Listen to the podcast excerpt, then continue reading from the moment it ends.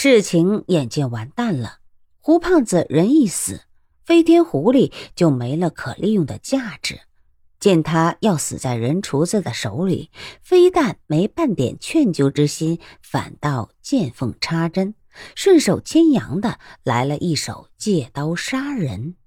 心机、心术、心计，无不深到极致、极点和极端。那少年陪着笑站起身来：“ 嘿嘿，大老爷，您真是好心人。小的回了家里，定要给你老立个长生牌位，晨昏三叩首，早晚一路香。务必要求老天爷保佑你老人家步步高升。”司空城笑了笑，可是他马上就笑不出来了。那少年接着道：“我爹他老人家把那位丁老爷弄熟了，小的一定给你老送了一条大腿来。您老是要左边的啊，还是右边的那条腿呀？”司空城听得头皮发麻。那天眼见这反复无常、无比刁钻的少年，居然也跟人厨子一样吃那个小孩子，心知这小王八蛋的话一句都不能当真。但也没有一句话你能不把他当真，真真假假的话叫人头晕的要命。不想上一会儿，不敢贸然回答，这个稍后再说吧。不如还是贤父子自己享受吧，不必客气。本官这个月正当斋月，这两天正也要斋戒，大后天本官要焚香沐浴去泰山朝圣，不吃荤，只是吃些素菜淡饭。商千刀听得眼里出现了笑意，这人纵是天不怕地不怕，但也总是没见过吃人的人，当真是他大爷的鬼怕恶人。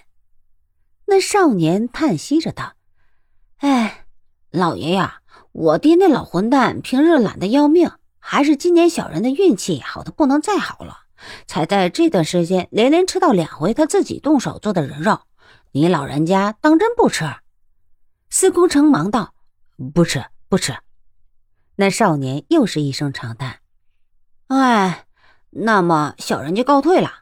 大师兄，令师也就是我的老爹，这回人肉不是太多，小弟就求你不要打主意了，行不？”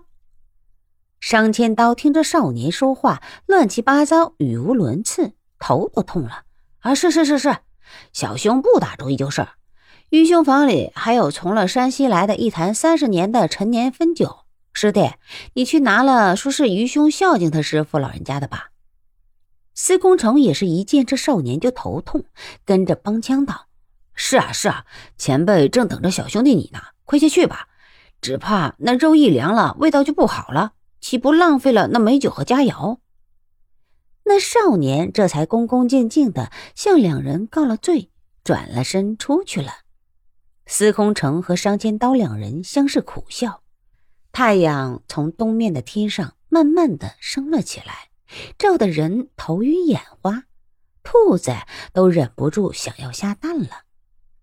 燕震看着小渔村里满地的死尸，皱着眉对红包青天道：“这些人腐烂的这般模样，怕有十来天了吧？”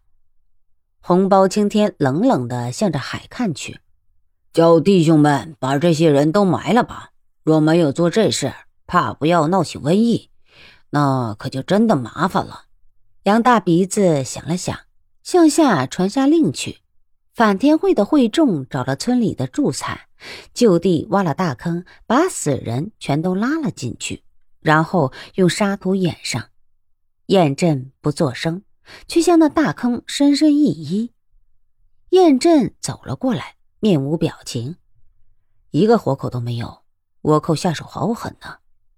杨大鼻子道：“这小渔村也没有什么大财可发，怎么这伙人下手这么毒？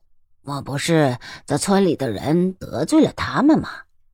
隔了茫茫然一片大海，这里的人怎么得罪他们？”柳飞腿冷冷的道：“海龙帮的人有消息了吗？”钱有钱停住了脚，还没有。王村的那个孩子说倭寇有好几百人，但是那村长却说有两百多人。我觉得还是大人的话好些，那孩子都吓得傻了。钱有钱接着道：“人数上无论听谁的，我们都不占优。我们也只有这一百来人，若不想法子突出骑兵，我们很难得手。柳飞腿却笑了：“ 废话，你当我没看到尸体上的刀口吗？刀法虽不是太高，但至少两百人都用这样的刀法，可就不能同日而语了。”红包青天却道：“只是哭了老胡和弟兄们了。”燕震莫名的一惊。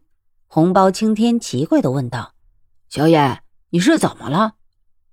燕震想了半天，才一字一字的道：“洪前辈。”一提起胡前辈，晚辈突的有种极不祥的感觉，就像是觉得胡前辈已是蒙难的。柳飞腿怔了一怔，也是一阵莫名的心悸。